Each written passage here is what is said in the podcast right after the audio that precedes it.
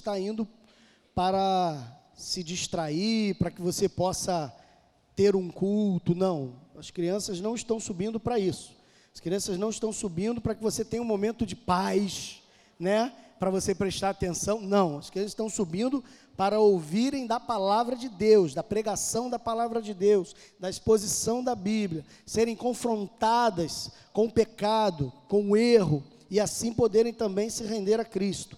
Nós cremos que as nossas crianças também precisam entregar a vida a Cristo essa teologia furada de que criança é inocente, de que a criança não tem pecados. O nome disso é pelagianismo. Não existe, foi condenado pela igreja no concílio de Calcedônia, se eu não me engano, concílio desse aí da igreja, foi condenado. Toda criança, assim como eu e você, nascemos nascem debaixo da condição de pecadoras, com a marca do pecado original. São ali herdeiros desse pecado por conta do pecado adâmico.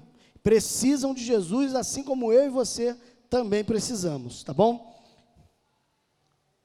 Nós começamos na semana passada uma série de reflexões que deve levar aí provavelmente todo o primeiro semestre, pelo menos, desse ano, pautadas no Evangelho segundo João. Nós vamos é, tentar, na exposição da palavra segundo a ótica joanina, nós vamos tentar expor quem é Jesus. Essa é a temática principal é, que vamos abordar dentro do Evangelho de Jesus, do Evangelho de João, perdão. Quem é Jesus? E na semana passada nós vimos, por exemplo, que Jesus é o Filho de Deus, que Jesus é o Verbo de Deus, é o Verbo que se fez carne, que Jesus é a palavra de Deus. E hoje nós vamos ver que Jesus é aquele que nos torna filhos de Deus. E eu quero compartilhar com os irmãos o capítulo 1, a partir do verso 10 até o verso 14, desse, dessa visão joanina, João capítulo 1, verso 10 ao verso 14.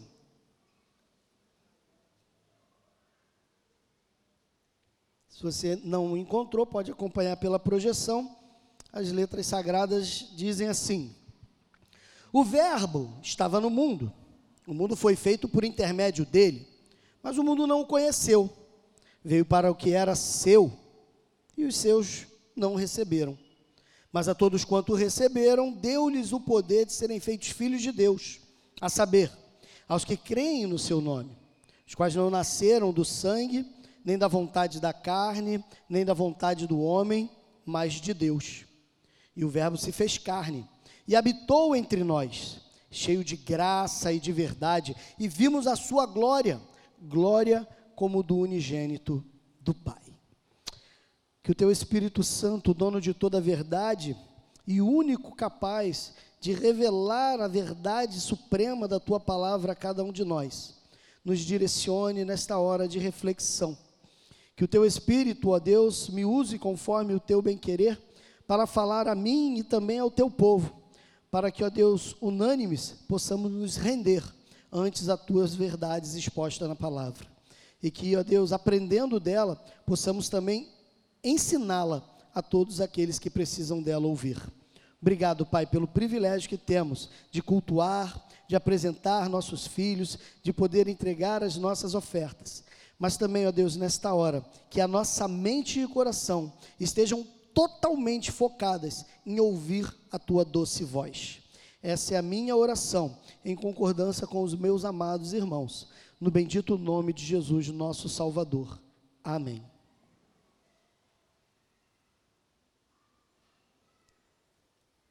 O texto começa no verso 10, fazendo novamente é, uma puxada do verso 1, o Verbo. E nós vimos na semana passada que essa palavra verbo, do grego logos, ou logos, é uma palavra que é cunhada é, é, da cultura helênica, da cultura grega, dos filósofos gregos que entendiam que o Logos era uma espécie de razão cósmica que governava todas as coisas, mas não necessariamente Deus, mas uma espécie de inteligência universal, impessoal e que fazia e criava as coisas da matéria já existentes. Então, da matéria existente, essa razão universal, a priori ensinada por Platão, ela cria as coisas, mas essa razão, ela não é pessoal, não é um ser pessoal, não é uma pessoa esse Logos. João se apropria dessa palavra da filosofia grega para mostrar que essa razão que os filósofos estão falando não tem nada a ver com aquilo que Deus é que não é essa razão, inteligência impessoal, mas ele quer apresentar muito além do que a filosofia fala, ele quer apresentar um Deus pessoal. Um Deus ao qual nós podemos falar porque Ele nos ouve. Um Deus ao qual fala e nós o ouvimos. Um Deus que nós podemos também nos relacionar através dos nossos sentimentos, das nossas emoções, amor, alegria, tristeza são sentimentos que permeiam também essa relação. Ou seja, Deus não é um ser equidistante ao qual nós não temos acesso, ou um Deus limitado que cria a partir de uma matéria já existente. Não. Nós vimos a partir na semana passada, inclusive, sobre essa palavra princípio que ele cria a partir do nada, fazendo uma evocação lá de Gênesis 1:1 quando Deus também diz que no princípio, ou Moisés, que no princípio criou Deus os céus e a terra, a expressão é exatamente a mesma, transliterada para o grego. É a mesma palavra. Então nós vimos isso, e o texto joanino começa dizendo que nesse princípio, o verbo, o logos, a palavra já estava com Deus, porque essa palavra, ela é Deus. Então nós vimos com clareza no primeiro verso desse capítulo que Jesus, ele não é apenas o filho de Deus, porque ele é Deus, ele é Deus conosco. Mateus vai reafirmar as palavras, por exemplo, do profeta Isaías, quando ele fala que a virgem conceberia e a luz a um filho, e ele seria chamado de Emanuel, que quer dizer Deus conosco, ou seja, Deus estaria conosco, Deus está conosco. Jesus é esse Deus. Jesus é esse verbo. É isso que o texto quer nos mostrar nesses primeiros versículos. Mas o versículo 10, ele começa dizendo que, a despeito desse verbo, desta palavra criadora em ação de Deus, que é Jesus, Apesar dele ser o criador de todas as coisas, o verso 3 desse capítulo fala que todas as coisas foram feitas por intermédio dele, e sem ele nada do que foi feito se fez. A despeito de Jesus, do Verbo ser o Criador de todas as coisas, apesar disso, ele estava no mundo, mas o mundo que foi feito por intermédio dele não conheceu ele, não reconheceu. O Verbo estava no mundo, ou seja, a palavra encarnada de Deus veio a esse mundo. Jesus estava no mundo que ele mesmo criou. Ou seja, ele não apenas participou da criação, ele não apenas moldou e criou, mas ele interagiu. Ele entrou na história. O Verbo não se conteve em apenas ver o quadro da história humana passar, ele se fez história. Ele entrou na história e ele entra de maneira tão profunda, tão marcante, que a nossa história, ela se rompe em duas partes, antes e depois do verbo. Antes e depois de Cristo. O verbo estava no mundo. O mundo foi feito por esse verbo. Ele cria e entra. Porém, o mundo não o conheceu. Essa palavra mundo no grego é cosmos. Ou seja, eu poderia dizer aqui que o verbo estava no cosmos. O mundo ou o cosmos foi feito por intermédio dele, mas o cosmos não o conheceu. O cosmos vem de galáxias, universo. Jesus estava no universo, mas como assim? Existe. Porque Deus estaria fora do universo? Sim. Deus está de maneira transcendente, Ele não está inserido dentro da nossa cronologia, Deus não está no nosso cronos, é por isso que a gente usa muito uma expressão que às vezes a gente não sabe detalhá-la teologicamente falando, que é a questão do tempo de Deus. A gente usa muito essa expressão. Não, no tempo de Deus aquilo vai acontecer. No tempo de Deus aquilo vai acontecer. A gente usa muito essa expressão. Ela é correta, mas a gente precisa entender o que, é esse tempo de Deus. Porque o nosso tempo a gente conhece bem. Um dia tem 24 horas, uma semana tem 7 dias, um mês tem 30 dias e um ano 365. A gente sabe disso. Mas que tempo diferenciado então é esse de Deus, que no grego a gente chama de kairos? Que tempo é esse? Que diferença é essa? É porque Deus não está sujeito às condições da matéria. Deus não está sujeito ao tempo cósmico é, é, da sua criação. É Deus que criou o tempo. Mas Ele não precisa estar no tempo para criar o tempo. Sei que isso é meio buga um pouco a nossa cabeça, mas Deus está fora dessa questão temporal. Mas Jesus optou por entrar no universo por fazer parte dessa criação. E isso por quê? Isso porque lá no Gênesis capítulo 2, no capítulo 3, o texto vai falar que o homem peca. O homem é seduzido pela cobiça de ser como Deus. Ele é levado pelo engodo de Satã de poder compartilhar da divindade. E ao ouvir esta proposta gananciosa, o homem se enche da sua vaidade e orgulho e desobedece o Criador. Ao desobedecer o Criador, automaticamente, toda a criação, não apenas o homem, não apenas o ser humano que pecou, não apenas Adão e Eva, mas toda a criação de Gênesis capítulo 1, toda ela se tornou maldita.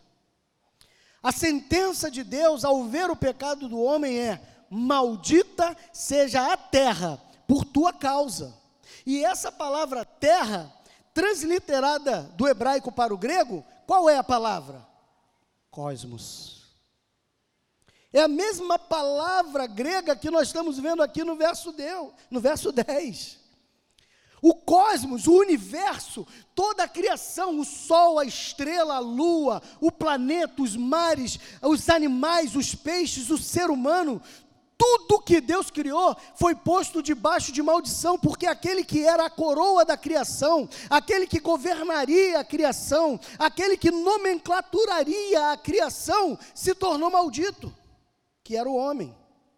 Então todos nós fomos postos como criação debaixo dessa palavra de maldição. Todos nós. É por isso que eu falei aqui que muitos têm um engano em dizer que a criação, que o, a criança, o, ela é inocente, ela não tem pecado, ela é isso, aqui. Não, ela é pecadora já porque ela está debaixo dessa mesma criação e, consequentemente, dessa mesma palavra de maldição. Não é à toa que Davi, no Salmo 51, ele vai falar que em pecado ele foi formado e em iniquidade ele foi concebido pela sua mãe. O pecado já está entranhado no ato conceptivo. Mas a despeito de tudo isso, Deus não quis ficar de fora olhando a sua criação, que ele amou, que ele viu que era boa Deus não quis ficar olhando a destruição e a maldição da sua criação. Ele optou, ele escolheu por entrar na criação. Ele optou por entrar no cosmos. Ele optou por entrar na vida para que nós pudéssemos viver.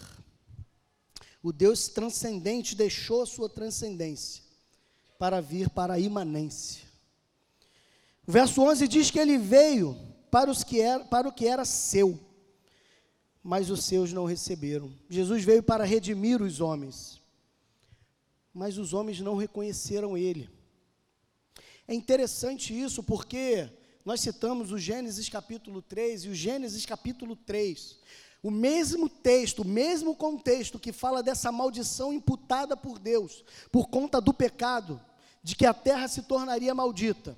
É o mesmo texto, em versículos subsequentes, que vai dizer que Deus providenciou o escape, o resgate, a redenção dessa maldição. Nós chamamos isso na teologia de proto-evangelho.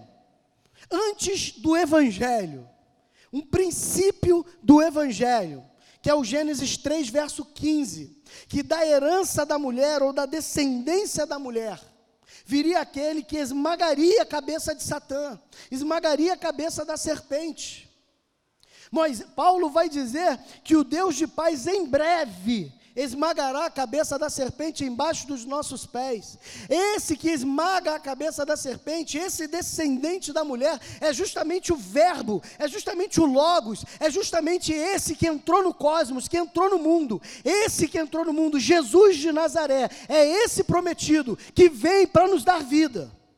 Mas a gente não conheceu. Os homens o viram e Isaías 53 vai dizer que os homens olhavam para ele, mas escondiam o rosto. Nele não havia formosura. As pessoas não queriam olhar para ele. As pessoas eram confrontadas com a sua verdade, mas mudavam, torciam para que ele parecesse um mentiroso. Por isso que ele é chamado, inclusive, é, é, pelos fariseus, de alguém que faz milagres pelo poder de Belial, de Beuzebu de Satã. Eles torcem quem Jesus é. Eles mudam quem Jesus é. Nós mudamos quem Jesus é. Não é apenas eles. Às vezes nós temos a tendência de apontar para trás, como se os nossos antepassados fossem o culpado de tudo, mas olhamos nós para as nossas vidas, para a deturpação que nós temos feito de quem é Jesus. Nós temos mudado a verdade de Deus em mentira todas as vezes que abrimos precedentes dentro das Escrituras, para abraçarmos verdades que a Bíblia não abraça, para embrançarmos situações que a Bíblia condena. As igrejas, os crentes, têm aberto precedente para não ficarem mal, para não ficarem feio diante da sociedade, para não parecerem intolerantes, intransigentes ou preconceituosos. Mas não é isso que a palavra de Deus ensina. Todas as vezes que eu e você tentamos adequar as verdades de Jesus às mentiras desse mundo, nós estamos deturpando quem Jesus é. Nós estamos, como o apóstolo Paulo fala em Romanos 1, mudando a verdade de Deus em mentira. Estamos valorizando mais a criatura do que o Criador. Estamos nos tornando idólatras. Nós mudamos essa verdade sobre a idolatria.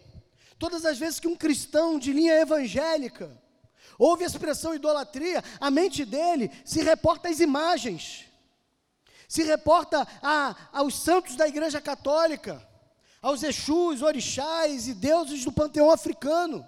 A gente pensa naquele ídolo confeccionado, não é isso que é idolatria apenas. Idolatria é colocar no lugar de Deus qualquer coisa.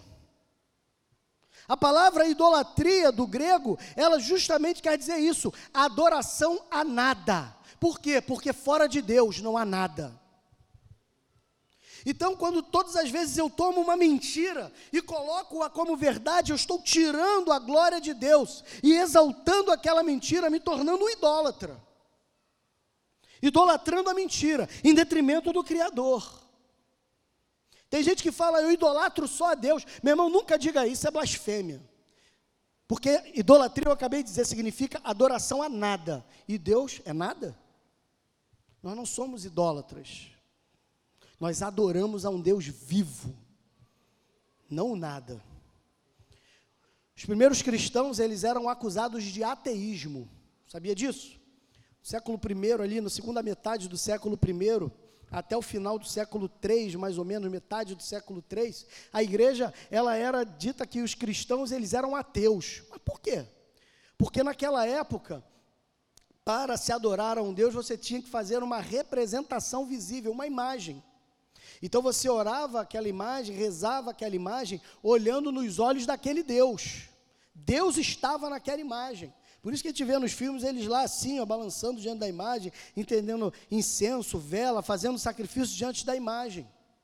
Como os cristãos não olhavam para nenhum ídolo, para nenhuma imagem, eles apenas fechavam seus olhos e elevavam a mente e o coração em palavras diante de Deus. Falavam, mas cadê esse Deus que eles estão falando? Eu não estou vendo o Deus deles. Então eles diziam que os crentes, na verdade, eram ateus, não adoravam a Deus.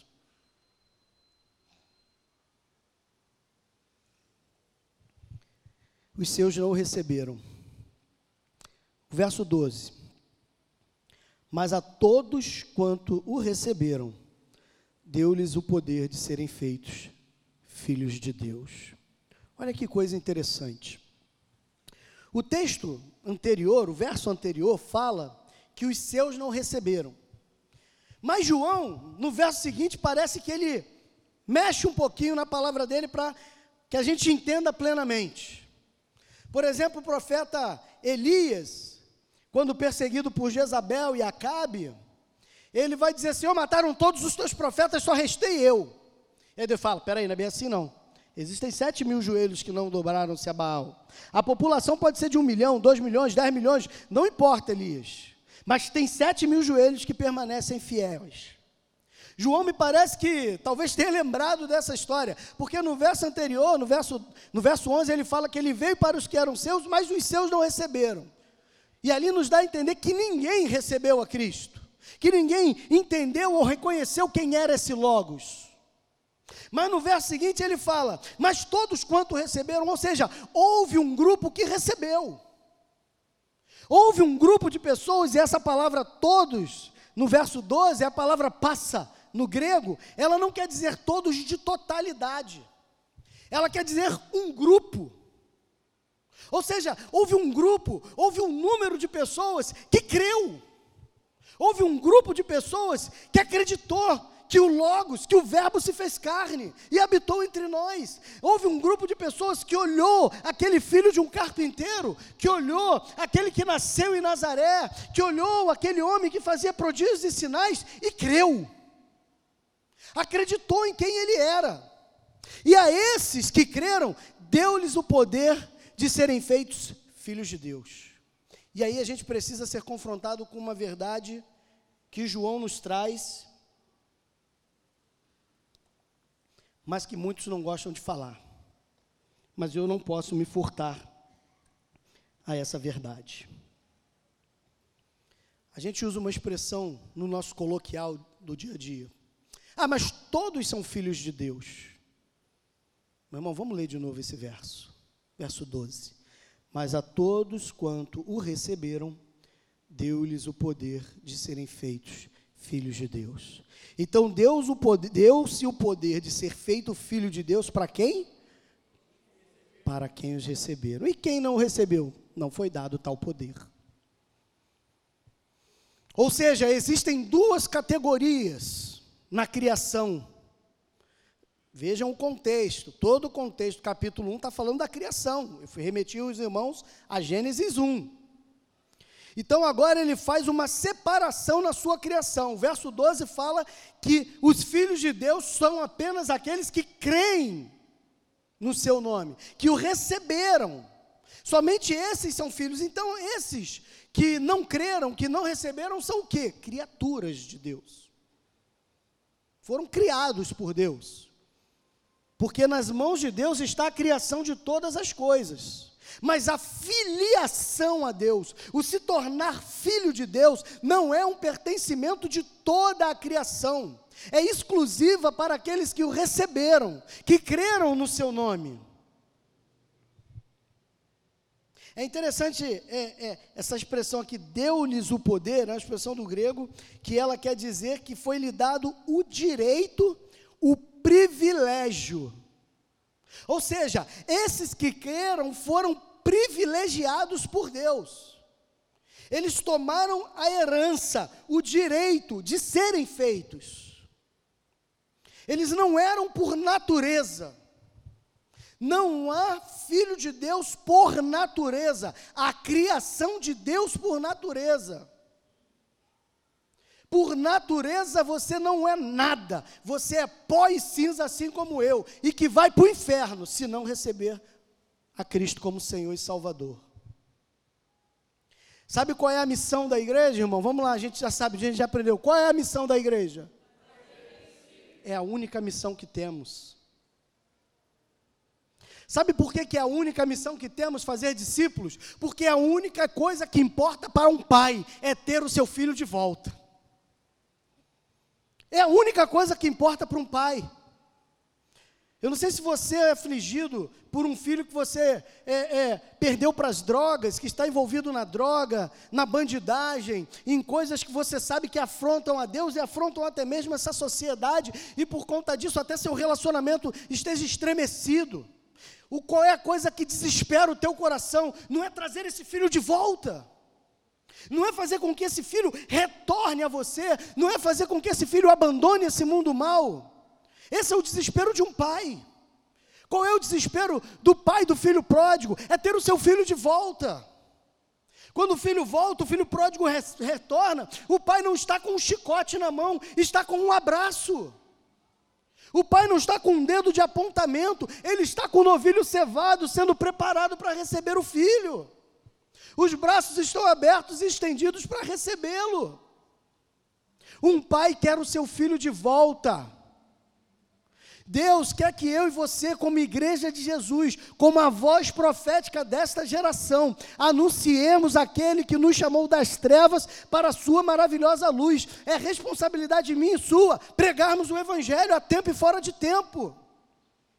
A gente senta do lado das pessoas, a gente discute sobre o governo do Lula, sobre o governo do Bolsonaro, a gente discute sobre o Flamengo ganhar ou perder, sobre o Vasco ganhar ou perder, o Botafogo, o Fluminense. A gente fala das frivolidades dessa vida, a gente fala das questiúnculas desse mundo, mas a gente se perde no assunto principal, que é expor, que é pregar, que é mostrar às pessoas que Jesus Cristo veio, que o Verbo se fez carne e se entregou para que eu e você vivêssemos vivêssemos, a gente precisa voltar a pregar esse evangelho. Não o evangelho da promessa que vai dar tudo certo. Não o evangelho que promete que Deus vai curar, que Deus vai reconstruir, que Deus vai melhorar o teu negócio, que você vai prosperar. Não, mas o Deus que te chamou do inferno para o céu. É esse que a gente tem que pregar.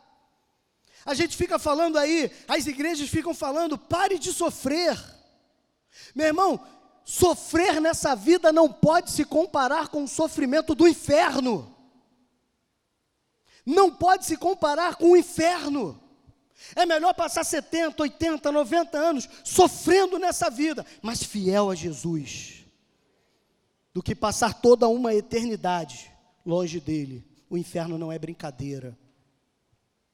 Se cada crente em Jesus tivesse o vislumbre de, por três segundos apenas, ver o inferno, você não falaria de nenhum outro assunto na sua vida que não fosse pregar o Evangelho de Jesus Cristo, para levar aquela pessoa que você não gosta, aquele vizinho chato, aquele colega do trabalho que te persegue, isso e aquilo, essa pessoa que você tende a não gostar dela, que você até fala que gosta porque você é crente, não quer ficar mal, mas no fundo, no fundo você detesta aquela pessoa. Se você tivesse um vislumbre de três segundos da realidade do inferno, você ia lutar com todas as unhas e dentes, com toda a força do teu ser, para livrar essa pessoa do inferno, porque o pior inimigo que você não que você pode vir a ter. Não, você não vai desejar que ele vá para um lugar como aquele.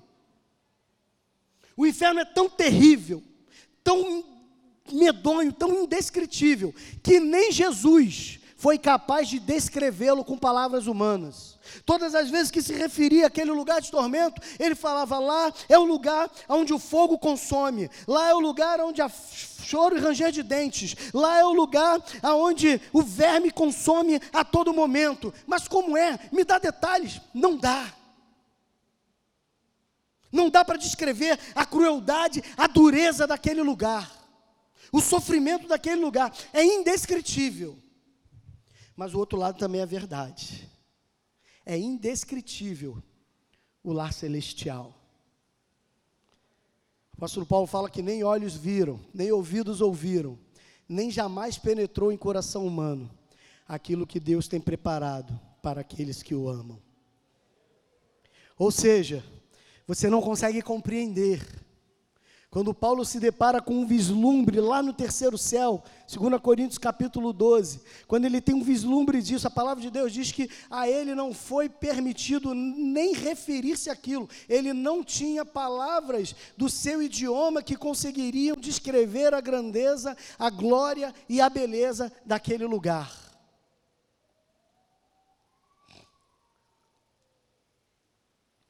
Você quer ser filho de Deus? Creia no seu nome.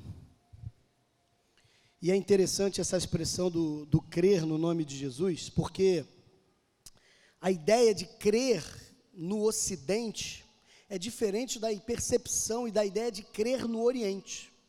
É completamente diferente. A expressão aqui de crer, de fé, é uma expressão é, pneumatóis, ou pneu não, perdão, pisteu, pisteu ou sim, pisteu ou sim, que ela quer dizer literalmente aderir, abraçar no sentido de viver de maneira igual. Crer no nome de Jesus não é acreditar, é viver de maneira igual, é viver como Jesus viveu. Crer em Jesus não é acreditar em Jesus. Tiago, irmão do Senhor, vai dizer isso. Ele vai falar assim: Você crê que Deus é um só? Fazes bem, mas até os demônios creem e tremem. Não é suficiente o crer, não é suficiente o acreditar. Quando o texto sagrado fala que aqueles que creem no seu nome é aqueles que estão vivendo em conformidade com a vida que ele viveu. Você quer ser filho de Deus? Viva como o filho de Deus viveu entre nós. Seja um cristão. Não um cristão porque você é adepto a uma religião, a uma denominação ou a um segmento do cristianismo. Não, porque você vive a exata expressão de como o Cristo viveu. Cristão não é a adesão a uma religião. Cristão vem de uma origem que quer dizer aqueles que são pequenos cristos. Aqueles que andam, caminham e são como o Cristo foi. Você é assim? Não. Você está com um problema sério.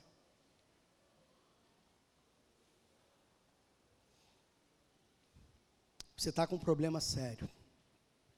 Vamos ver como é que eu faço isso? Verso 13. Os quais não nasceram do sangue, nem da vontade da carne, nem da vontade do homem, mas de Deus. Meu irmão, não é por força, não é por violência, diz o Senhor, é pela minha vontade.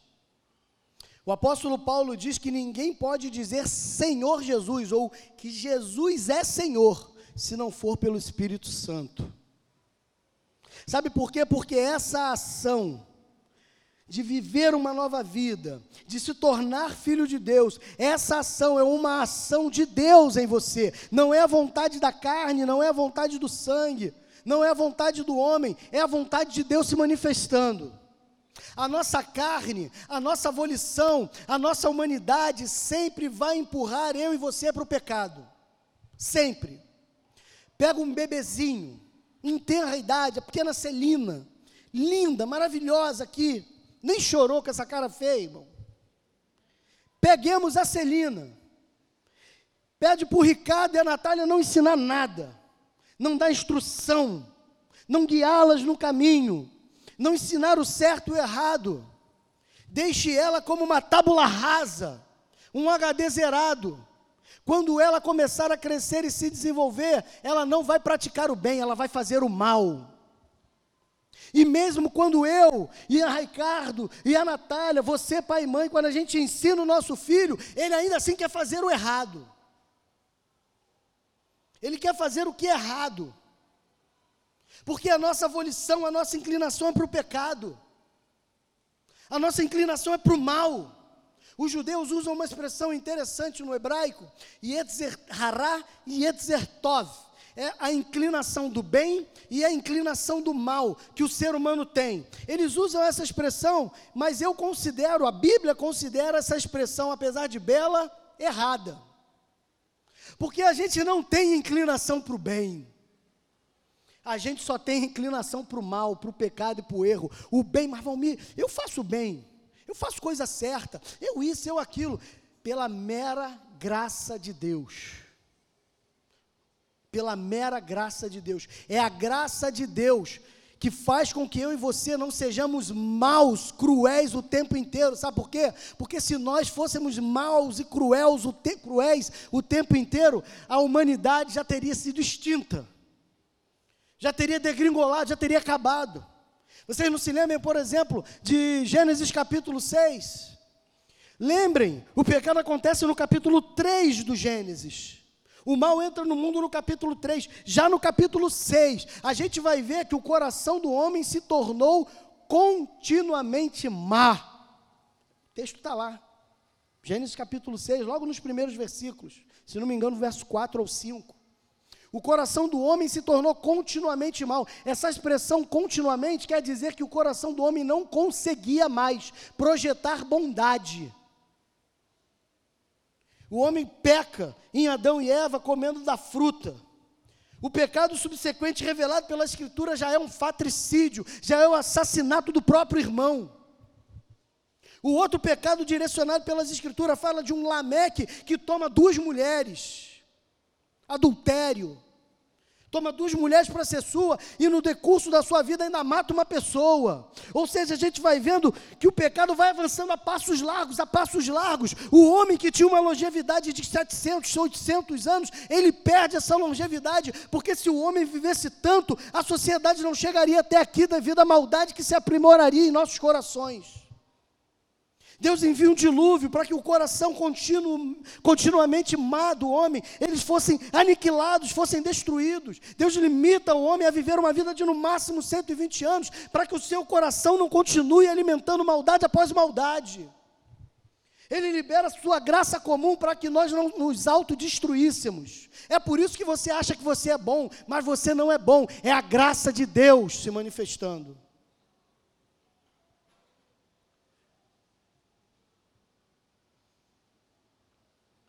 Verso 13: Os quais não nasceram da vontade do sangue da carne, nem do homem, mas de Deus.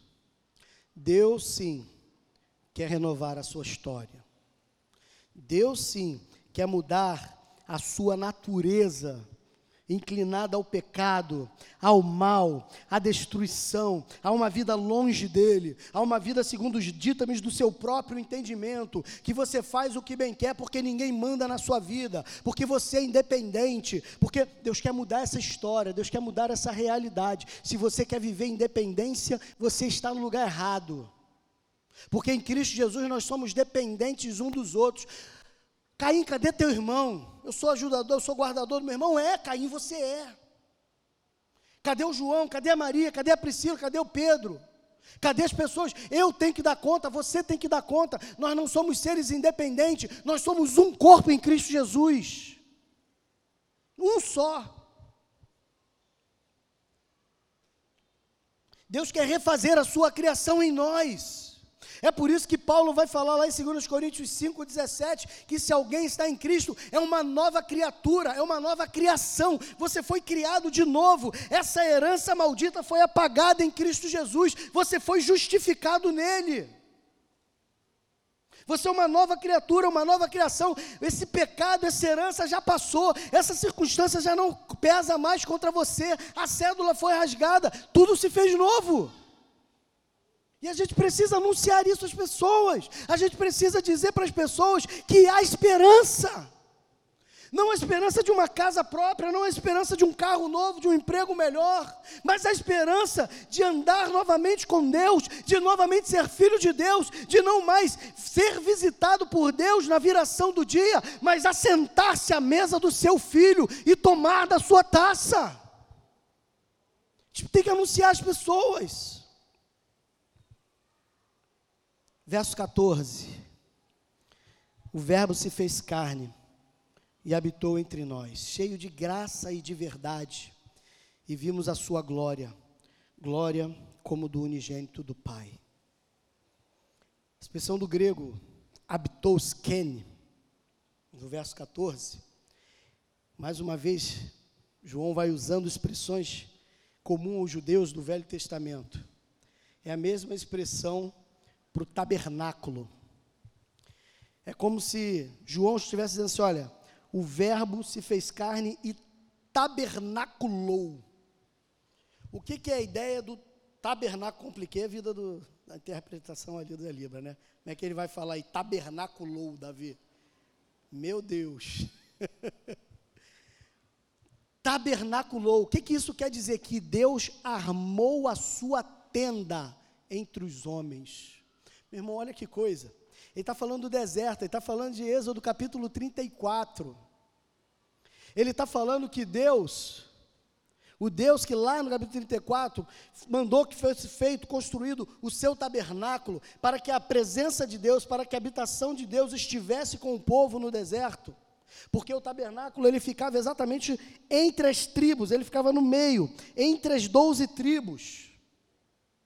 Deus estava no meio do seu povo. O que João quer fazer a memória dos judeus e minha e sua é que esse verbo que é Deus, é que esse logos que é a palavra de Deus, é que Jesus, o filho de Deus, ele armou a sua tenda no meio de nós. Ele veio morar, habitar, viver conosco e ele não foi embora. A palavra de Deus diz que ele estaria conosco todos os dias da nossa vida até a consumação dos séculos.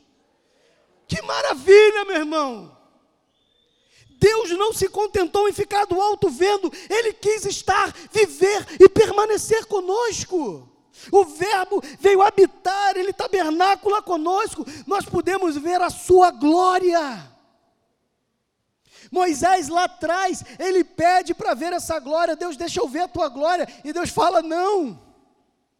Se você vê minha glória, você morre, vou deixar você me ver por trás, pelas costas. Eu vou passar Sabe por quê, Moisés? Se você me vê, você morre. Mas agora em Cristo Jesus, o sangue dele que nos cobriu, faz com que nós possamos ver o Pai. Meu Deus. O texto sagrado, o apóstolo Paulo vai dizer aos romanos que em Jesus, que Jesus é a imagem do Deus invisível. Quando Jesus começa a falar do Pai, para os seus apóstolos em João capítulo 14, a gente vai chegar lá. Filipe fala para Jesus assim: Filipe, Filipe fala para Jesus assim: mostra-nos o Pai, isso nos basta. Jesus vira para Filipe e fala: Filipe, há tanto tempo estou convosco e não tendes me visto. Quem vê a mim vê o Pai. Nós estamos vendo a grandeza da gloriosa presença de Deus entre nós. Jesus está entre nós todos os dias da nossa vida. Cabe a mim e a você falarmos dele para que outras pessoas armem a sua tenda, o seu tabernáculo, ao lado do tabernáculo de Jesus. Prega a palavra, meu irmão. A palavra diz que os anjos queriam ter esse privilégio de anunciar a palavra e não foi dada a eles, foi dada a mim e a você. Deus disse não para os anjos para dizer sim para mim e para você, e a gente está negligenciando isso que Deus nos deu. É presente, ah, toma posse desse presente e anuncia, multiplica, divide ele. Não guarda só para você, não. Quando foi a última vez que você falou diretamente de Jesus para alguém? Não estou falando que você falou, Deus te abençoe, Deus é contigo, que vai dar tudo. Não, não é isso que eu estou falando. Que você falou do amor de Deus para aquela pessoa, que você confrontou aquela pessoa com o seu pecado, com a sua pequenez e quem ela é, que ela vai para o inferno se ela não entender que para ser filho de Deus não basta nascer de um homem ou de uma mulher, da vontade da carne e do sangue, ela precisa nascer de Deus, ela precisa crer e viver para a glória de Jesus.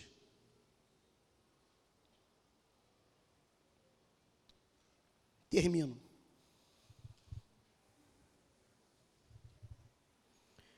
Vimos a sua glória, glória como do unigênito do Pai. A expressão unigênito, no grego, ela quer dizer aquele que foi gerado de maneira única. Jesus foi gerado de maneira única para que eu e você pudéssemos contemplar toda a sua glória. É por isso que os pastores em Belém veem aqueles anjos louvando a Deus. É por isso que aqueles magos recebem uma revelação no seu país de origem, para que fossem lá profeticamente anunciar que todos os gentios, agora eu e você, poderíamos também nos curvar diante do Deus de Israel. Nós hoje não somos mais relegados. O profeta vai dizer que, diante da revelação de Deus, que aquele que foi chamado de não meu povo, agora será chamado de meu povo.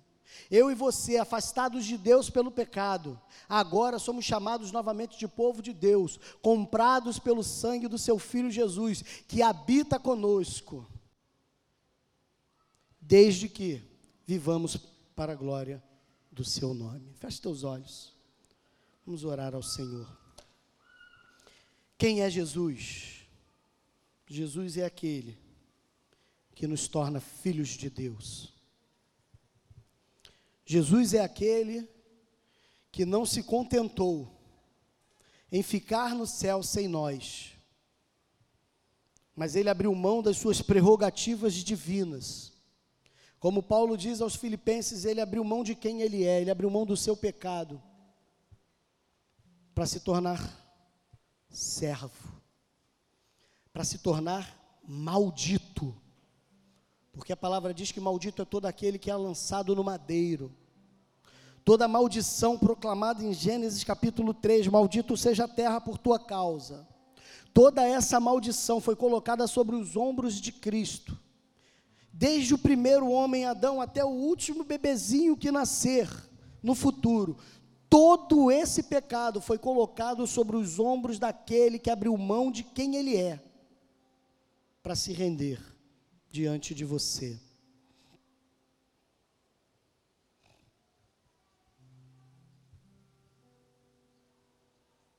Faça a sua oração. É um momento muito íntimo entre você e Deus, eu acho que você deve colocar para Ele e perguntar: Eu sou seu filho?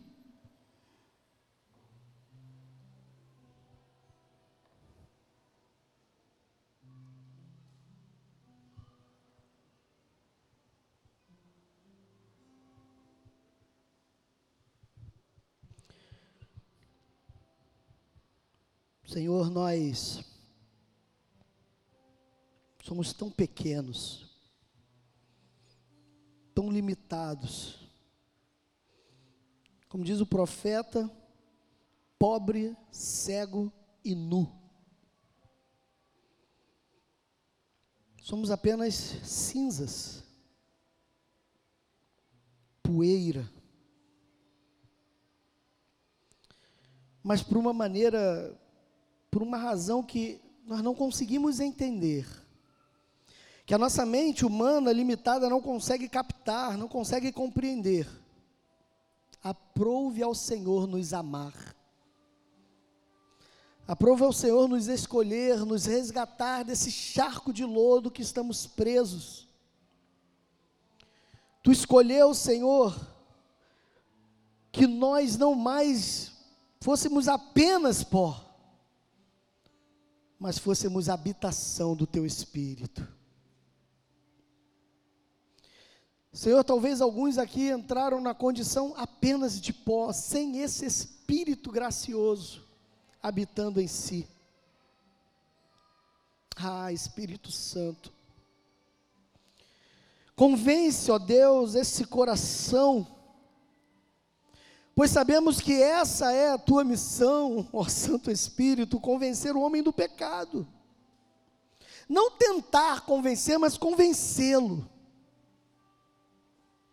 Converte, ó Deus, a ti mesmo, esses corações que têm andado longe da tua presença, para que eles confessem e reconheçam que Jesus Cristo é o Senhor, para a glória de Deus o Pai que haja salvação nesta casa. Não pela ação do homem, mas pelo teu poder em nós. E a nós, Senhor, que já somos teu. A nós, Senhor, que já temos o nome escrito no livro da vida, que a cédula que pesava contra nós foi anulada, rasgada. Que já temos o perdão em Cristo Jesus, que reconhecemos quem Ele é e nos tornamos filho pela imitação que temos nele mesmo. Ensina-nos a vivermos uma vida mais devotadas a Ti e não ao nosso próprio eu. Quebra as nossas próprias certezas e convicções. Despe-nos da nossa egolatria. da centralidade de todas as coisas em nós mesmos, para que o centro de tudo venha a ser Jesus. Que não haja espaço mais para as nossas interpretações bíblicas particulares e que nada tenha a ver com a verdade revelada das Santas Letras. Ajuda-nos, ó Deus, a sermos fiéis a Ti assim como tu é fiel a nós. Recebe, Deus, a nossa gratidão eterna pela salvação que nos deste.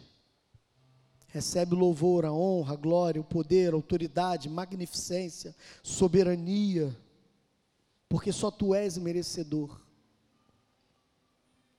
Muito obrigado, Pai. Que tenhamos um domingo de reflexão na tua presença e que entendamos que o domingo te pertence, e para tal, possamos voltar mais tarde, para continuarmos te adorando e ouvindo a tua doce voz. Em nome de Jesus. Amém. Deus abençoe a todos. Um bom domingo em nome de Jesus.